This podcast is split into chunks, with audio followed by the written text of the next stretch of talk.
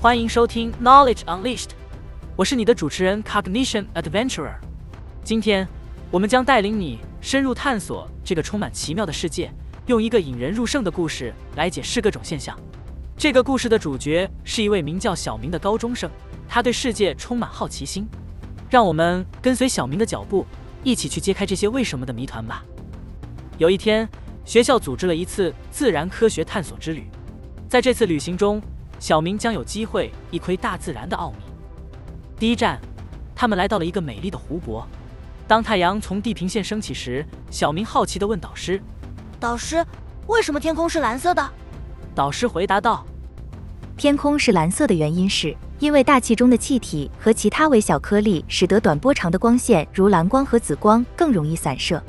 这种散射现象被称为瑞利散射。”接下来。他们沿着湖边徒步，欣赏着湖泊的美景。小明看到湖水清澈见底，于是问导师：“导师，为什么水是无色的？”导师解释道：“水分子对可见光的吸收非常低，因此可见光可以穿过水而不受到太大的影响。这就是为什么水看起来是无色透明的。”午餐过后，他们乘坐巴士前往附近的森林，在欣赏树木和野生动物的同时，小明注意到了树叶的颜色。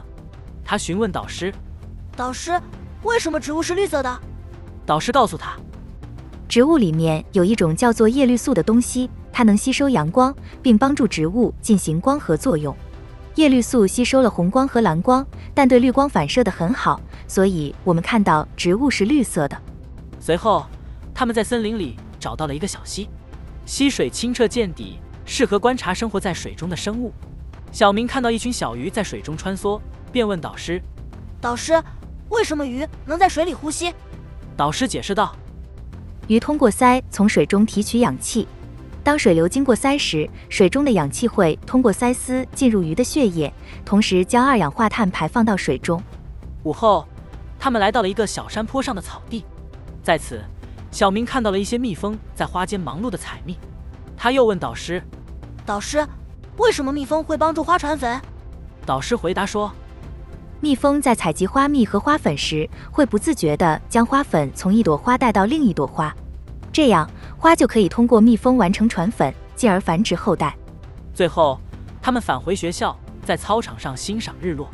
当太阳逐渐下沉时，小明问导师：“导师，为什么太阳会从东方升起，西方落下？”导师解释道：“太阳从东方升起，西方落下，是因为地球自转。”地球以一定的角度倾斜并围绕自己的轴线旋转，所以我们在地表看到太阳从东方升起，西方落下。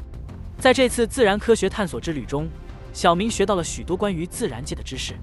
他心想，世界上还有那么多有趣的事物等着他去探索，他一定要好好学习，将来也成为一个能解答别人疑问的人。在 Knowledge Unleashed 里，我们将继续陪伴像小明一样充满好奇心的你，一起探索这个奇妙的世界。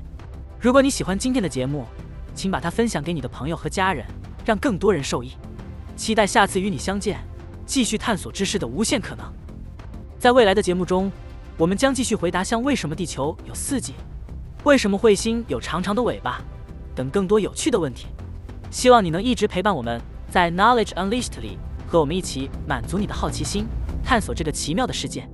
期待与你再次相见。